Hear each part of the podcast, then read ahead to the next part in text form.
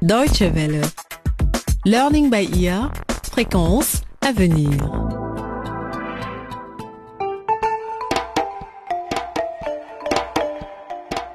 Chasseur de crime. Bonjour à toutes et à tous et bienvenue. Merci de nous rejoindre pour Chasseurs de crime, notre rendez-vous policier. Au menu aujourd'hui, le deuxième épisode de notre feuilleton Les médicaments de la mort. Revenons sur ce qui s'est passé lors du premier volet. Les trois inspecteurs de la brigade criminelle, Kalumba, Salomé et Charlie, ont commencé à enquêter dans une affaire qui pour l'instant n'en est pas une. En effet, il s'agit de la mort d'un jeune homme de 25 ans qui reste mystérieuse. Il a été retrouvé dans sa chambre avec une grande quantité de médicaments et de stupéfiants sur la table de nuit. Une chose est sûre, il est mort d'overdose. Mais on ne sait pas encore s'il a ingéré la drogue et les somnifères de son plein gré pour se suicider ou si on l'a forcé pour l'éliminer.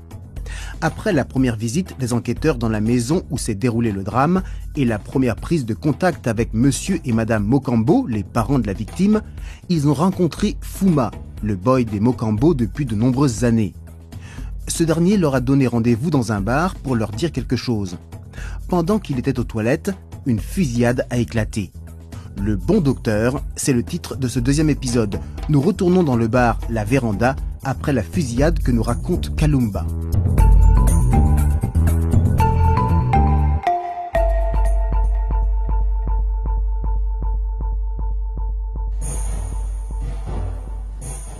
Dès que Fuma a quitté notre table pour aller aux toilettes, le barman, le portier et un client qui était assis au bar ont sorti leurs armes et se sont mis à tirer en direction de notre table. Charlie a réagi immédiatement. Il a également dégainé son pistolet et renversé la table pour nous ménager un abri. J'ai alors sorti mon arme et j'ai pu neutraliser le barman en le tirant dans l'épaule avant de viser la poitrine, car il continuait à se servir de son pistolet. Salomé, elle, a atteint mortellement le portier, tandis que Charlie s'occupait du client qui jusqu'alors avait fait semblant d'être sourd. Aucun des trois n'en a réchappé. Pendant l'échange de tirs, la plupart des clients se sont précipités dehors. Ceux qui sont restés étaient tétanisés par la peur.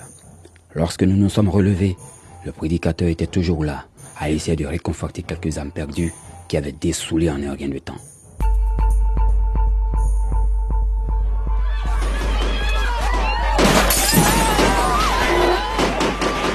Je vous l'ai dit en vérité, en vérité. Répétez-vous, mes enfants. Allez rejoindre le Seigneur. Louez-le pour avoir sauvé nos vies. Il nous a sauvés. Il nous a préservés d'un décès fatal. Je pense qu'il est resté dans les toilettes. je vais aller voir comment il va. Tout va bien, Salomé? Ouais, je crois. Quelle rapidité, hein, Charlie. T'as super bien réagi. Merci. Ah, y a pas de quoi. Salomé, Charlie, C'est Kalumba. Allons-y vite. On arrive Ok. venez voir, venez vite voir, venez. Kalumba, ça va? Moi ça va. C'est Fuma. Il est mort. Oh, c'est pas vrai. Deux balles dans le cœur. Du travail de pro. Ça s'est certainement passé pendant la bagaille causée par la fusillade. Ouais.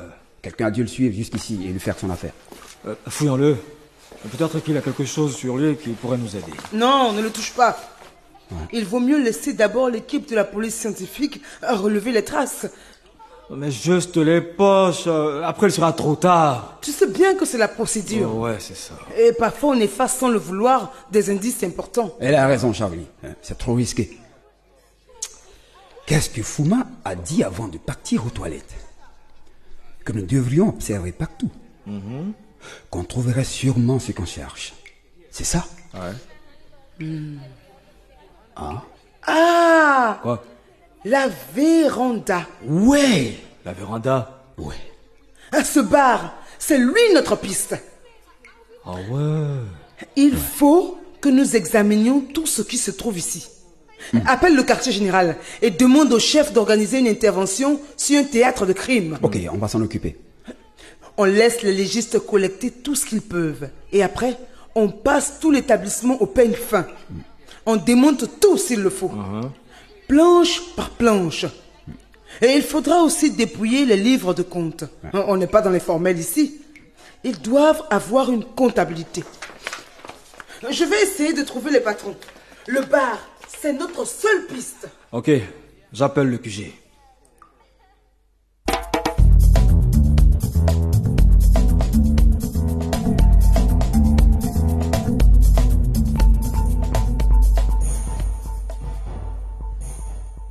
J'avais un terrible pressentiment.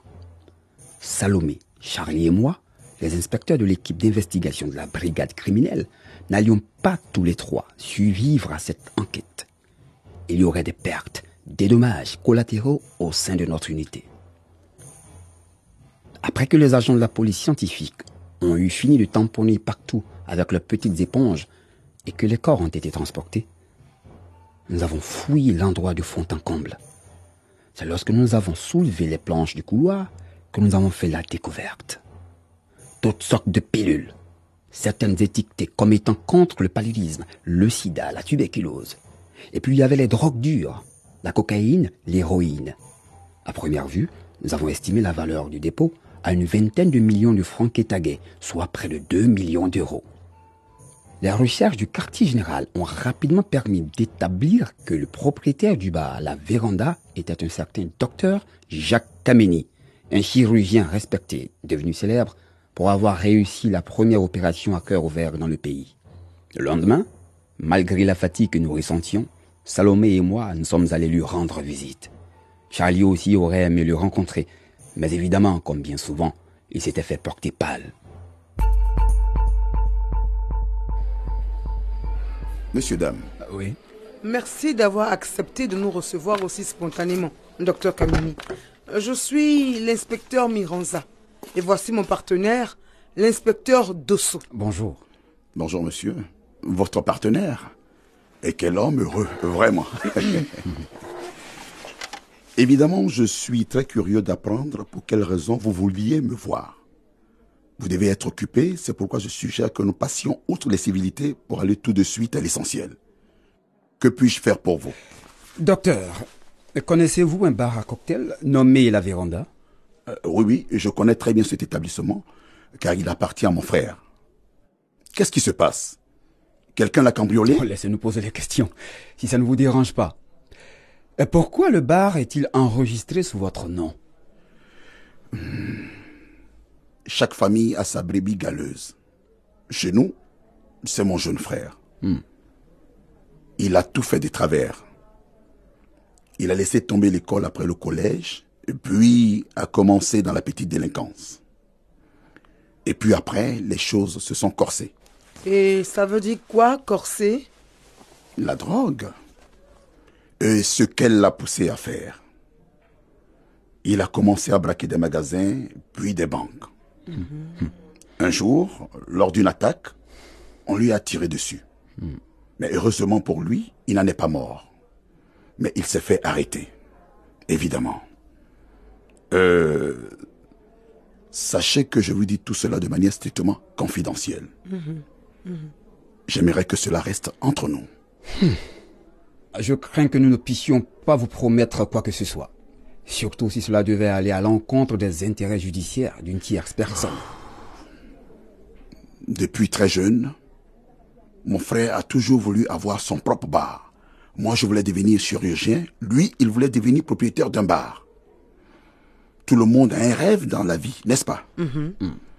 Mais évidemment, avec son casier judiciaire, il ne pouvait pas obtenir de licence pour ouvrir un débit de boisson. Oh, voyons, docteur. Avec votre argent, vous pouviez facilement lui acheter une licence. Écoutez, quand j'ai réalisé ma célèbre intervention chirurgicale, le président m'a demandé d'être son médecin personnel. Il disait que c'était pour le bien du pays. Il était convaincu que cela donnerait confiance aux citoyens du Kétagou dans leur pays et leur président. Mais j'ai j'ai refusé. Et pourquoi? J'ai travaillé dur. Pendant des années. 15 à 20 heures par jour et parfois deux jours entiers sans sommeil à cause des gardes et des urgences. Je me suis moi-même forgé pour devenir l'homme que je suis aujourd'hui. Vous comprenez? Je suis mon propre Dieu créateur. Et lui, il voulait tout pour lui seul. S'approprier complètement ma réputation. Si j'avais accepté, Je ne serai alors plus le docteur Kameni. Je serai le médecin personnel du président. Vous comprenez à présent? Ok, continuez. Le jour suivant, j'ai reçu la visite d'un de ces hommes de main. Soit j'acceptais de travailler pour le président, soit mon frère pourrirait en prison toute sa vie. Alors, j'ai exigé d'être payé royalement, de pouvoir continuer mes activités dans mon cabinet privé et que le contenu du casier judiciaire de mon frère soit totalement effacé. On m'a accordé le salaire demandé. Mais impossible de réhabiliter mon frère. Pourquoi? Alors, c'est comme ça que fonctionne le chantage. Il voulait garder un moyen de pression. Alors, j'ai fait la seule chose qui pouvait l'aider. J'ai ouvert un bar à mon nom. Et maintenant, il a tout foutu en l'air une fois de plus. C'est ça? Qu'est-ce qu'il a fait cette fois? Où pouvons-nous trouver votre frère? Je vais vous donner son adresse. Il s'appelle Martin.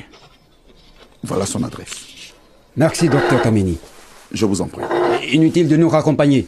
Nous trouverons à la sortie. Au revoir. Au revoir. Surtout, tenez-moi informé. Bon, on passe prendre Charlie et on va voir le frère du docteur, ok? J'espère qu'il est réveillé et en état. On a besoin de lui en cas de coup dur.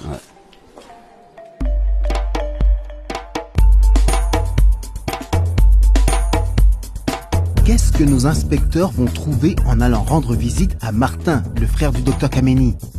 Pour le savoir, ne manquez pas le prochain épisode de notre feuilleton radiophonique Les médicaments de la mort. Une histoire policière dans la série de la Deutsche Welle Chasseurs de crimes. Vous trouverez les épisodes déjà diffusés et d'autres programmes de fiction sur dw.com slash chasseurs de crimes en un mot et au pluriel. À très bientôt. Au revoir.